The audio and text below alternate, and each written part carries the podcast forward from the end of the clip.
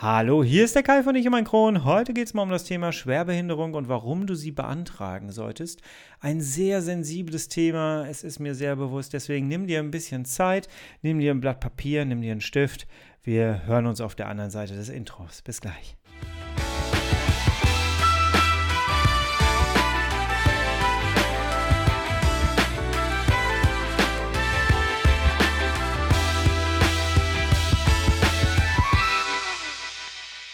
Herzlich willkommen zu einer weiteren Ausgabe von Ich um mein Kron, dein Kronpott. Hi, Tag. Ich hoffe, es geht dir gut. Ich hoffe, du hast irgendwas ganz Leckeres gegessen, was du vertragen hast und kannst sagen, Chaka, es hat geklappt und es war lecker. Ich gönne es dir von Herzen. Jawohl. ja, wir haben jetzt hier mittlerweile ja die 20 Folgen überschritten und ich ähm, kann langsam aus meiner Deckung so ein bisschen rauskommen und da freue ich mich. Also wir haben mittlerweile ähm, Stammzuhörer auf jeden Fall. Seid herzlich gegrüßt. Hallo. Ich und mein Kron ist ein bisschen bekannter geworden und äh, die Seite wächst auch. Geht gerne mal auf die Internetseite www.ichummeinkron.de findet ihr auch in den Show Notes. Da findet ihr ganz, ganz viele Sachen. Ich habe da mittlerweile einen Blog eingerichtet. Da gibt es nochmal Zusatzinformationen zu einzelnen Podcast-Folgen und so. Ähm, finde ich sehr, sehr schön und sehr wichtig. Und da sind wir auch schon bei dem, was ich eigentlich ursprünglich ja auch machen wollte mit dieser ganzen Geschichte. Als ich Ich und mein Kron gegründet habe, war für mich wichtig, ich möchte Menschen Informationen an die Hand geben, gute Informationen an die Hand geben, schnelle Informationen an die Hand geben, damit sie sehr schnell für sich und ihre Situation ins Handeln kommen. Ich möchte euch gerne das an die Hand geben, was ich gerne selbst gehabt hätte, ganz am Anfang meiner Erkrankung. Und ich hatte vieles nicht, habe vieles nicht gewusst, habe viele, äh, viele Sachen auch nicht so schnell gefunden. Ähm, es ist halt schwierig, wenn du eine Diagnose kriegst und ähm, stehst dann da und denkst dir so, was ist das denn? Und du hast tausend Fragen im Kopf. Deswegen gute Informationen, schnelle Informationen, sodass man dann äh, für sich das Beste rausfinden kann und dann weitergehen kann für sich selbst. So. Und äh, dementsprechend habe ich ein paar Angebote jetzt auf die Seite gepackt. Es gibt auch ein ganz bestimmtes Coaching-Angebot. Da kommen wir ganz zum Schluss der Folge nochmal drauf. Also bleib dran. Das ist vielleicht auch für dich recht spannend. Heute geht es um das Thema Schwerbehinderung und Grad der Behinderung, also GDB und warum du ihn beantragen solltest. Ich finde, das ist ein sehr sensibles Thema, denn ähm, ja, es, es war für mich recht schwierig am Anfang. Ich äh, habe da gesessen, kam aus dem Krankenhaus, war kaum lebensfähig und hatte einen ganzen Schreibtisch hier. Meine Frau hat die ganze Zeit die Post gesammelt, während ich im Krankenhaus war, hat es hier hingelegt und dann kam ich hier nach Hause und hatte den gesamten Schreibtisch voll mit Post, Rechnungen, allem drum und dran, unter anderem auch der Antrag ähm, zur Schwerbehinderung. Den hat das Krankenhaus uns dann mitgegeben schon und hat uns dann noch so eine nette Broschüre dabei gegeben, allem drum und dran. Und ich saß dann da und habe erstmal alles weggearbeitet, habe den so wie so einen kleinen Maulwurfshügel vor mich hergeschoben und irgendwann lag er dann da nur noch alleine auf dem Tisch. Und dann saß ich da und das war kein schönes Gefühl. Ich hatte für mich selber das Gefühl, dass ich mich abstempel mit diesem Antrag, dass ich mir den Stempel draufdrücke, Vermittlungshemmnis. Ähm, ich komme aus der Arbeitslosenbranche, das heißt, ich habe jahrelang mit arbeitslosen Menschen im Einzelcoaching gearbeitet, habe die dann vermittelt und habe deren persönliche Geschichte mitbegleitet. Und ähm, in der, im Vermittlungsbusiness spricht man immer von Vermittlungshemmnissen. Und ja, da sitzt du da vor deinem eigenen Antrag und weißt, eine Behinderung ist ein Vermittlungshemmnis und du drückst dir mit der Unterschrift den Stempel selber drauf. Und ich hatte damit wirklich zu kämpfen, muss ich sagen. Und jetzt mittlerweile ähm, erlebe ich das in Gesprächen mit anderen Menschen, in Foren und so. Ich erlebe, dass äh, es anderen Menschen ganz genauso geht. Viele sagen, warum soll ich das machen? Es ändert ja nichts an meiner Situation. Viele scheuen den, den bürokratischen Aufwand. Auch das ist etwas, was ich nachvollziehen kann. Ja, viele Leute sind nicht geübt, Anträge auszufüllen und äh, dieses Recyclingpapier, was man da vor sich liegen hat, das äh, erschlägt dann einen auch in dem Moment und man hat eigentlich andere Sorgen. Und trotzdem ist es so unglaublich wichtig, dass man es macht. Es haben nicht umsonst so viele Verbände und betroffene Menschen jahrelang darum gekämpft und dafür gestritten, dass Morbus Crohn oder das CED als Behinderung anerkannt wird.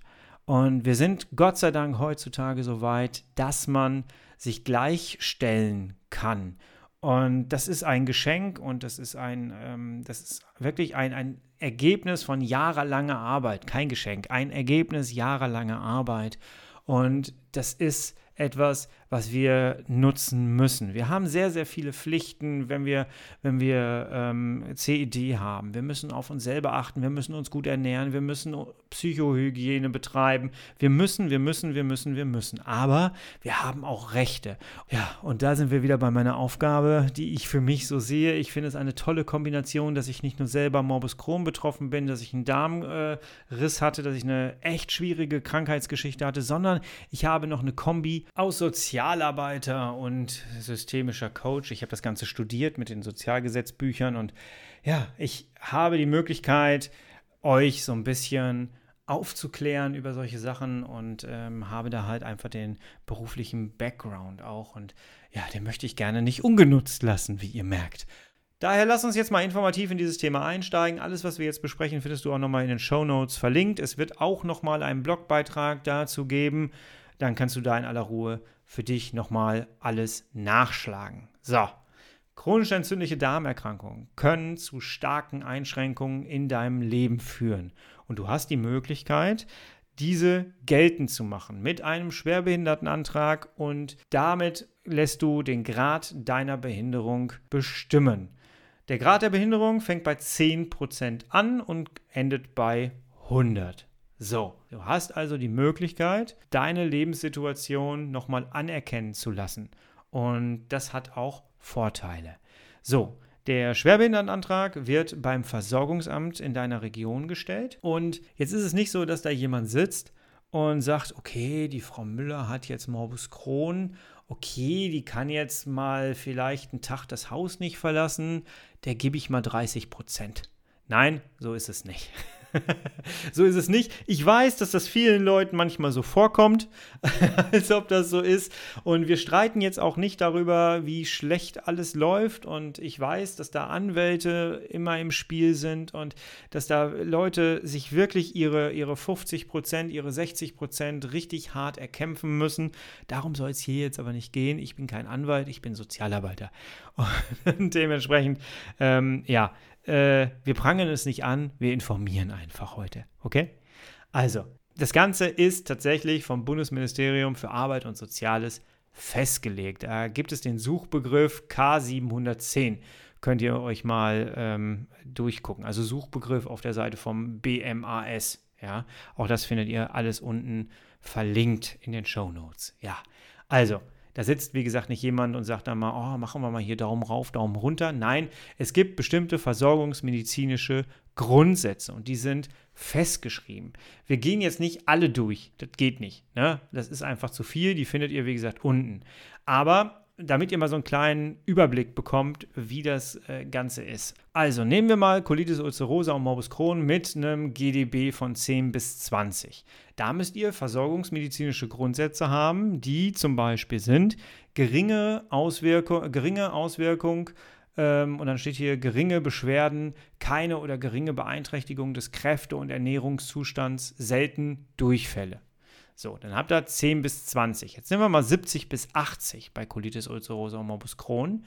Ähm, schwerste Auswirkungen, häufig re äh, rezidivierende und anhaltende schwere Beschwerden, schwere Beeinträchtigung des Kräfte- und Ernährungszustands, ausgeprägte Anämie. So, da sind wir dann bei 70, 80 Prozent. Jetzt geht das Ganze aber auch sogar noch weiter. Habt ihr zum Beispiel ein Kurzdarmsyndrom und seid im Kindesalter, dann wird da auch nochmal unter, unterschieden. Ja? Also dann gibt es nochmal die Möglichkeit, zum Beispiel ähm, Gedeih- und Entwicklungsstörung, wenn das vorliegt. Zum Beispiel Notwendigkeit künstlicher Ernährung bei Kindern. Dann bist du relativ schnell bei 70 bis 100 Prozent GDB. Wenn du zum Beispiel eine Afterfistel hast, dann kann man da auch nochmal gucken, wie stark ist das ausgeprägt. Kriegst du zum Beispiel oft Abszesse, dann äh, kann man da auch nochmal sagen 20 bis 30 Prozent oder halt 10 Prozent, wenn du ähm, einmal in deinem Leben zum Beispiel eine Fistel hattest oder so, ne? Ähm, oder einmal so einen geringen Abszess hattest. Also man guckt da schon genau hin. Wenn du zum Beispiel aufgrund ähm, mehrerer Abszessspaltungen Operation eine solche Vernarbung hast, dass mittlerweile sogar der Schließmuskel davon betroffen ist, soll es geben, dann kannst du das auch nochmal geltend machen. Wenn du zum Beispiel deswegen einen künstlichen Stoma hast, dann kannst du auch das geltend machen. Da weiß ich auch, wovon ich rede. Das durfte ich nämlich auch machen.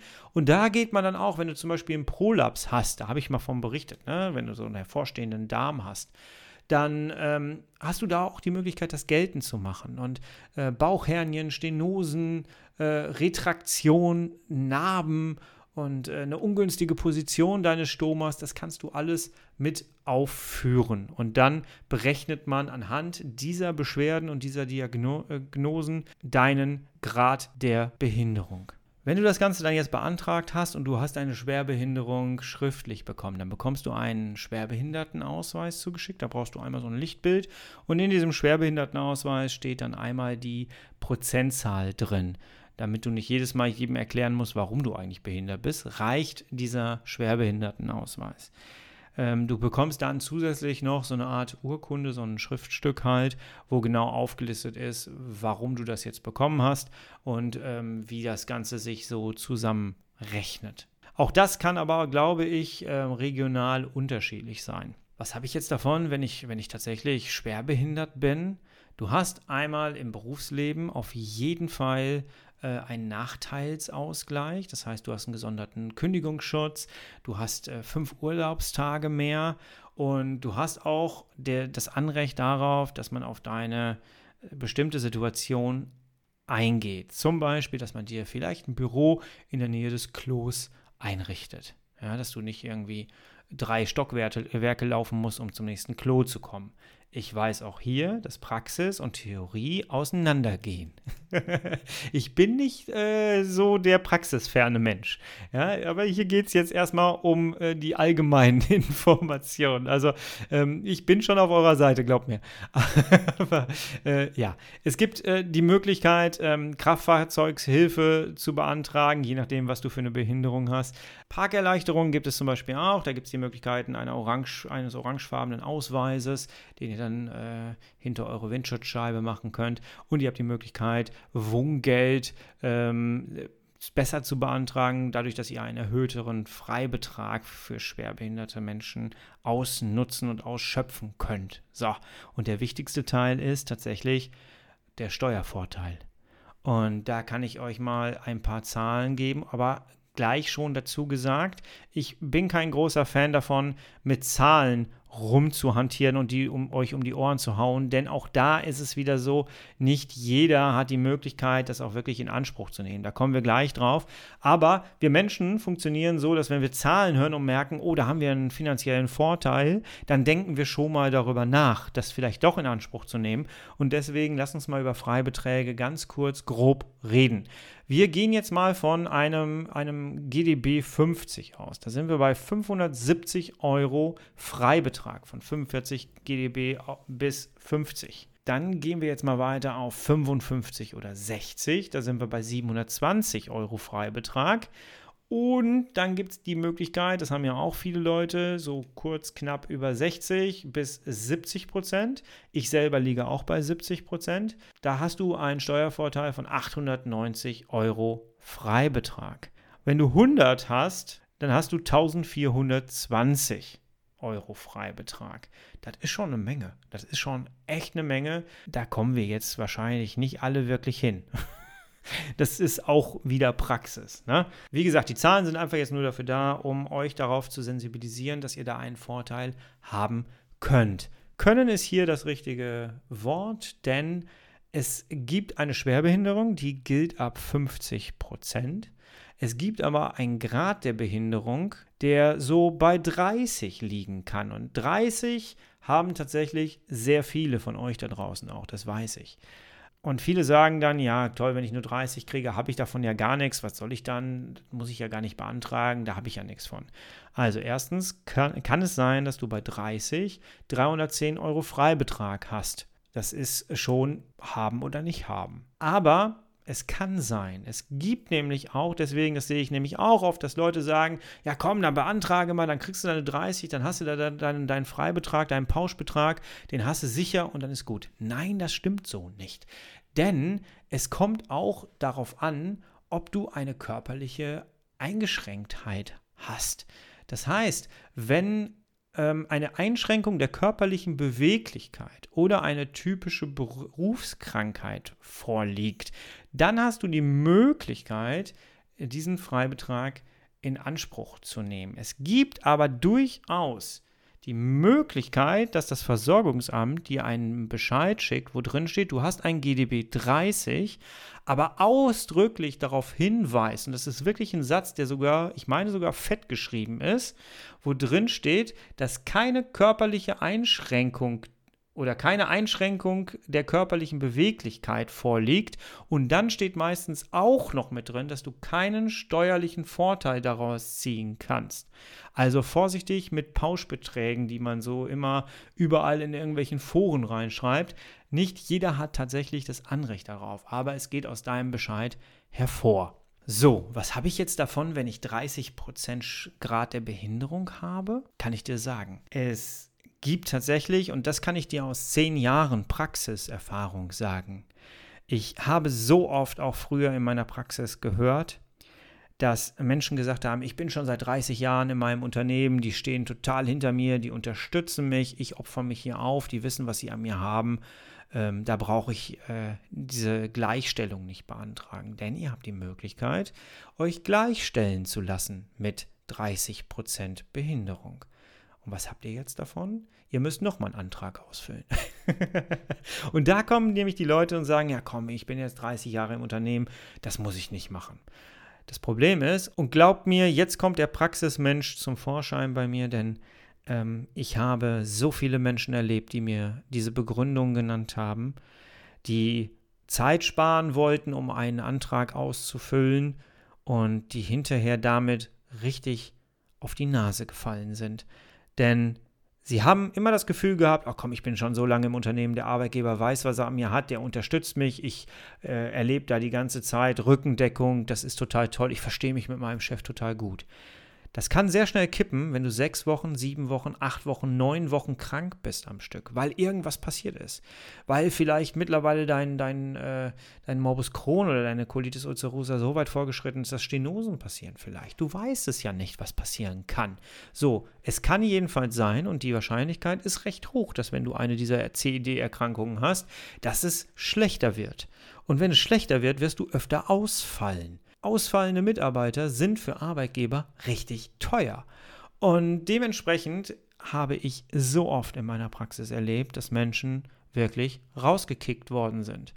Und das war nicht schön, das immer mit anzusehen und das Ganze mit zu begleiten und da ähm, ja dann wieder Ratschläge zu geben und neue Schritte zu erarbeiten. Deswegen wenn du im Hinterkopf hast, ja komm, ne, mein Arbeitgeber ist ein total toller Arbeitgeber, der unterstützt mich und ich bin ja jetzt nicht so oft krank und so, denke bitte über eine Gleichstellung nach. Und da spricht wirklich der Sozialarbeiter in mir. Du hast das Recht dazu. Nutze es bitte. Nutze es bitte. Das heißt, eine Gleichstellung wird über die Arbeitsagentur beantragt. Da findest du auch nochmal einen Link unten in den Show Notes. Und zwar, ich lese das mal ganz kurz vor, was hier steht. Sie können schwerbehinderten Menschen gleichgestellt werden, wenn der festgestellte Grad ihrer Behinderung mindestens 30, aber weniger als 50 ist. Das ist das, was wir jetzt gerade besprochen haben. Mit der Gleichstellung haben sie grundsätzlich den gleichen Status wie schwerbehinderte Menschen. Kommt auch nochmal eine Einschränkung gleich, da kommen wir gleich zu. Damit gelten für sie dieselben Bestimmungen, zum Beispiel besonderer Kündigungsschutz, Hilfen zur Arbeitsplatzausstattung, Betreuung durch spezielle Fachdienste, Beschäftigungsanreize für Arbeitgeber, wie zum Beispiel Lohnkostenzuschüsse. Das heißt, du bringst quasi mit der Gleichstellung eigentlich deinem Arbeitgeber auch nochmal Geld mit. Und damit wirst du schon wieder ein bisschen attraktiver trotz Behinderung. Wichtig ist aber zu wissen, nicht dazu zählen Zusatzurlaub, unentgeltliche Beförderung und besondere Rentenvoraussetzungen. Sie können mit einer Gleichstellung möglicherweise Ihren Arbeitsplatz sichern. Das ist das, was ich gerade gesagt habe, weil ihr vielleicht sogar Geld mitbringt durch Lohnkostenzuschüsse. Und die Kassen sind momentan jetzt gerade jedenfalls recht voll. Das trifft zu, falls dieser zum Beispiel gefährdet ist durch häufiges Fehlen aufgrund der Behinderung, geringere Belastbarkeit, na, sei mal ehrlich zu dir, eingeschränkte berufliche oder regionale Mobilität. Bei Beamtinnen und Beamten sowie Arbeitnehmerinnen und Arbeitnehmern mit besonderem Kündigungsschutz sind die Voraussetzungen für eine Gleichstellung in der Regel nicht erfüllt. Wenn konkrete behinderungsbedingte Gründe vorliegen, kann aber im Einzelfall eine Gleichstellung erfolgen. Das heißt, ihr habt wirklich die Möglichkeit, euch gleichstellen zu lassen. Und jetzt gehen wir mal weg von Urlaub. Mir ist bei sowas immer wichtig der besondere Kündigungsschutz. Denn der, das ist euer Sicherheitsnetz. Nehmt das bitte wahr. Ihr merkt, ich bin da sehr, sehr eindringlich weil es einfach so wichtig ist. Und ich habe wirklich in der Praxis so viele Existenzen auf dem Spiel gesehen, von jetzt auf gleich. Dann bist du krank, weil du bist ja ausgefallen, du bist krank, du musst dich um deine Gesundheit kümmern und gleichzeitig hast du Existenzängste. Das macht dich jetzt nicht schnell wieder gesund. Und das ist wirklich schwierig. Und wenn ihr eine ganze Familie noch dahinter stehen habt, dann wird es noch schwieriger.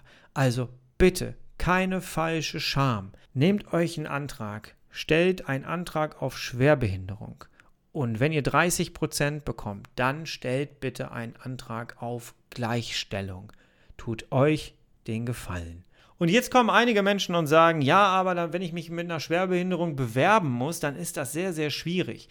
Das ist ein Thema, das werden wir in weiteren Folgen nochmal besprechen, wie ich mich mit einer Behinderung bewerbe, wie ich da besonders drauf eingehe. Da können wir auch nochmal, da kann ich dir auch nochmal was anderes anbieten, kommen wir später zu. Ja, es ist schwierig, sich mit einer Behinderung zu bewerben. Aber seien wir doch mal ganz ehrlich, es ist auch schwierig, mit einer Behinderung arbeiten zu gehen.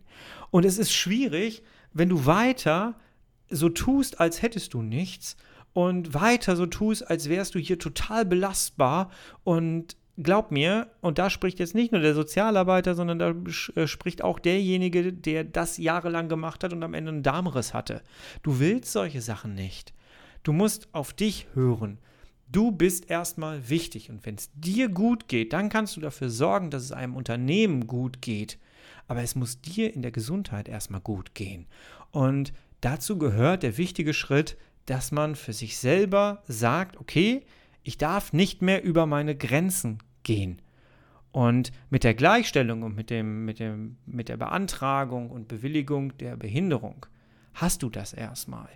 Und wir gehen jetzt nicht darauf ein, dass man das erstreiten muss und so. Habe ich gesagt, ist ein anderes Thema. Wichtig ist mir, dass du dich mit diesem Thema wirklich auseinandersetzt und dass du nicht sagst, ach nee, komm, ich habe keine Lust, mich damit auseinanderzusetzen, das beantrage ich nicht. Denn ich weiß, es machen tatsächlich sehr viele Menschen so und ich habe da schon viele Gespräche drüber geführt, die in diese Richtung gingen und ich möchte, dass du auf dich aufpassen und dass du gut zu dir bist und das ist der erste Schritt vielleicht sogar, um gut zu sich selbst zu sein, indem man das eingesteht für sich. Ich weiß übrigens gerade nicht, ob ihr die ganze Zeit die Hintergrundgeräusche hört. Draußen windet es sehr stark und regnet und es klatscht hier immer an die Fensterscheibe neben mir. Ich sitze hier auch gerade irgendwie nachts, obwohl es tags ist. Also wundert euch nicht, falls ihr zwischendurch mal so Nebengeräusche habt. So, zurück zum Thema. Ähm, stell dir mal vor, du hast jetzt einen Antrag gestellt, du hast einen Bewilligungsbescheid bekommen und da steht dann drin, dass du einen Grad der Behinderung von 30 hast. Und jetzt hast du aber das Gefühl, irgendwie geht es mir doch ein bisschen schlechter. Warum habe ich denn 30? Hätte, hätte man mir da nicht 50 geben können? Ich fühle mich da irgendwie ungerecht behandelt. Das kommt sehr oft vor. Und jetzt ist die Frage, was kannst du dagegen tun? Ich kann dir jetzt mal sagen, wie ich es machen würde. Also, du hast die Möglichkeit, einen Widerspruch zu schreiben. Ähm, es gibt eine Frist, in der du das machst. Das sind meistens vier Wochen. Das steht aber auf deinem Bewilligungsbescheid meistens auf der Rückseite. Da steht dann drauf, wie da die Frist lautet. Ich habe festgestellt, dadurch, dass ich auch oft mit dem Versorgungsamt gearbeitet habe, da sitzen Menschen wie du und ich. Und die müssen jetzt, ohne dich zu kennen, müssen die jetzt äh, dir einen Grad der Behinderung zuordnen. Auch ich musste einen Widerspruch einlegen, weil die bei mir tatsächlich Fehler gemacht haben und bei mir zum Beispiel den Stoma gar nicht mit berücksichtigt hatten. Und deswegen hatte ich äh, mal eben ein paar Punkte weniger. Da sitzen also Menschen, die dich nicht kennen, die aus der Ferne etwas beurteilen sollen, anhand von dem, was du sagst, anhand von dem, was Ärzte sagen. Es ist immer sehr ratsam, wenn du einen Antrag stellst, dieses Schreiben, was du da schickst, mit den Inhalten, die du da reinpackst, ähm, deinen Arzt zu informieren. ich mache es zum Beispiel so, dass wenn ich äh, dann ein Schreiben raushaue, weil ich werde ja zwischendurch auch nochmal neu befragt, ähm, wenn das Ganze neu eingestuft wird oder neu überprüft werden soll, das, dann mache ich ein Schreiben fertig. Und bevor die dann äh, an den Arzt rangehen können, gebe ich dieses Schreiben meinem Arzt, damit das bitte deckungsgleich ist. Ja, oder du kannst auch mit ihm nochmal äh, dich besprechen, was du da selber reinschreibst. Und das ist schon sehr wichtig, dass man da tatsächlich Hand in Hand mit seinem Arzt auch unterwegs ist. Ja, da scheitert es bei manchen Leuten auch. Ja, also du hast die Möglichkeit, einen Widerspruch zu stellen und innerhalb von vier Wochen. Und damit du das jetzt für dich aber einsortieren kannst, und ich finde, das ist das Schwierige. Jetzt hast du deinen Wieder jetzt hast du deinen, deinen Bewilligungsbescheid bekommen und jetzt sortiere für dich mal ein, ja, okay, die 30 Prozent könnten stimmen. Das ist ein bisschen schwierig. Ne? Du findest unter diesem Podcast einen Link, wo du die versorgungsmedizinischen Grundsätze aufgelistet bekommst. Das ist das, was ich ganz am Anfang vorgelesen habe.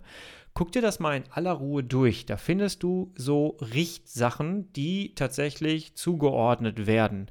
Und wenn du dir das jetzt anguckst, dann hast du so ungefähr ein Gefühl dafür, bin ich da jetzt benachteiligt worden oder nicht? Und wenn du das Gefühl hast, du bist benachteiligt worden, dann schreib bitte einen Widerspruch. Die Leute sind nicht unfehlbar, die da sitzen. Und die Leute reagieren da auch drauf und prüfen das dann tatsächlich auch neu. Jetzt werden einige Leute sagen, in welcher Traumwelt lebt der Mann da? Äh, es ist von Region zu Region unterschiedlich. Es ist mir bewusst. Und ich weiß, dass viele Leute wirkliche Kämpfe mit dem Versorgungsamt vor Ort haben und dass sie da wirklich um ihre Prozentzahl kämpfen. Das weiß ich. Aber es gibt auch sehr viele, wo es einfach reibungslos läuft, wo natürlich auch Fehler gemacht werden. Und deswegen versuchen wir es erstmal im Guten. Wenn alles nichts mehr hilft, dann musst du dir natürlich einen Anwalt nehmen. Ja, und da bin ich als Sozialarbeiter auch raus. Ja? Aber ähm, wir gehen jetzt erstmal vom Guten aus. Ich bin ein Freund davon, immer erst vom Guten auszugehen und dem, was du für dich machen kannst. Ja? Also guck dir äh, die Auflistung auf jeden Fall an, findest du unter diesem Podcast. Und dann guck für dich, ob es Sinn macht, einen Widerspruch zu stellen. Das muss auch nicht großartig lang sein. Du machst einfach, setzt einfach ein Schreiben auf und schickst das dann dahin. Dann dauert es um die vier, fünf, sechs Wochen hier in der Region, das kommt natürlich auch wieder darauf an, ne, wenn du in so einer kleinen Region bist wie ich hier, dann dauert es fünf, sechs Wochen. Wenn du in Berlin bist, wird es wahrscheinlich länger dauern. Und wenn du jetzt noch weitere Fragen zu dem Thema hast, dann scheu dich nicht, sie mir zu stellen. Ja, du hast unter jeder Podcast-Folge meine E-Mail-Adresse. Schick mir gerne einfach eine E-Mail zu mit deiner Frage. Ich gucke, dass ich die dann zeitnah beantworte. Und wenn sie so gut ist, da mache ich da auch nochmal eine Podcast-Folge extra. Dann hat die Allgemeinheit auch ein bisschen was davon. Und wenn du einen Schritt weiter gehen möchtest, wenn du sagst, hör mal Kai, kannst du da nicht mal auf meine Sachen gucken? Ähm, kannst du nicht mal auf meine Bewerbungsunterlagen gucken? Ich weiß nicht, wie ich, äh, ob ich das gut mit mein, meiner Behinderung da untergebracht habe. Wie äh, gebe ich dem Arbeitgeber bekannt, dass ich einen langen Ausfall hatte, aber trotzdem noch attraktiv für denjenigen bin, ähm, dann hast du jetzt eine Möglichkeit, mit mir in Kontakt zu treten. Ähm, ich wurde ein paar Mal angefragt, ob ich das machen könnte. Und ja, ich hatte das auch so schon vor, das zu machen, aber ein Schritt nach dem nächsten. Ne? Also du hast jetzt die Möglichkeit tatsächlich ähm, mit mir in Kontakt zu treten. Geh mal auf die Homepage www.ichummeinkron.de und du findest unter diesem Podcast auch einen Link zur Coaching-Seite. Ich biete ein kleines Coaching an. Das kannst du bequem von zu Hause aus machen. Du hast auch die Möglichkeit, Toilettenpausen zu machen, allem drum und dran. Und wir gehen in aller Ruhe deine individuelle Geschichte durch. Ich habe gesagt, ich bin Coach. Ähm, ich habe zehn Jahre Erfahrung in der individuellen Einzelberatung und ähm, ich bin ein großer Anhänger davon, auf individuelle Geschichten auch individuell mit Lösungen einzugehen. Und dementsprechend, ja, guck dir das Ganze gerne an. Ähm, findest du, wie gesagt, unter diesem Podcast verlinkt. So, ich glaube, ich habe alles Wichtige besprochen für heute und ähm, bin gespannt, was für Rückmeldungen von euch kommen. Ich habe es jetzt ein paar Mal gesagt, ich weiß, dass viele Leute große Probleme mit ihrem Versorgungsamt haben, sich alleingelassen fühlen, was Behörden an sich angeht, das sowieso oft ähm, so ist. Und ich kann das nachvollziehen, dass das alles echt nicht schön ist. Aber trotzdem kann man erstmal den üblichen Weg angehen. Und wichtig ist mir, dass du ihn angehst. Dass du nicht Sachen, die dir zustehen, links liegen lässt, aus Schamgefühl, aus, aus irgendwie ähm, ja, emotionalen Gründen. Weil damit tust du dir nicht gut. Und ich möchte ja gerne mit diesem Podcast hier auch erreichen, dass du dir was Gutes tust. Weil wenn es dir nicht gut geht, wie sollst du dann dafür sorgen, dass es deinem Umfeld gut geht? Das ist ja noch mehr Energie. Das geht nicht. Ich hoffe, dir hat die Folge gefallen wir gehen jetzt langsam immer mehr in diese Themen auch mal rein. Das ist mir sehr wichtig. Sozialarbeiterische Themen, Sozialgesetzbücher-Themen. Ähm, ich möchte dir immer wieder ähm, Quellen an die Hand geben, Informationen an die Hand geben und ähm, ja, ich glaube, damit decken wir mit diesem Podcast ein sehr, sehr großes, breites Feld ab. Ich äh, sehe zu, dass ich auch mit Fachleuten mal sprechen kann. Ähm, das, da ist auch schon eine Sache geplant. Da bin ich mal gespannt, ob wir das umgesetzt kriegen, wo ich euch mit reinnehme als, als Zuhörer, wie ihr einem Fachgespräch lauschen könnt, wofür ihr normalerweise richtig Geld bezahlen müsstet. Und es steht euch dann kostenlos zur Verfügung. Ich finde sowas genau spannend und deswegen ja, da arbeite ich jetzt dran. Also, wir hören uns nächste Woche Freitag ab 5 Uhr wieder. Du, ich und mein Kron. Und bleib bitte bis dahin energievoll, stressfrei und sei gut zu dir selbst. Ich bin raus. Bis nächste Woche. Ciao.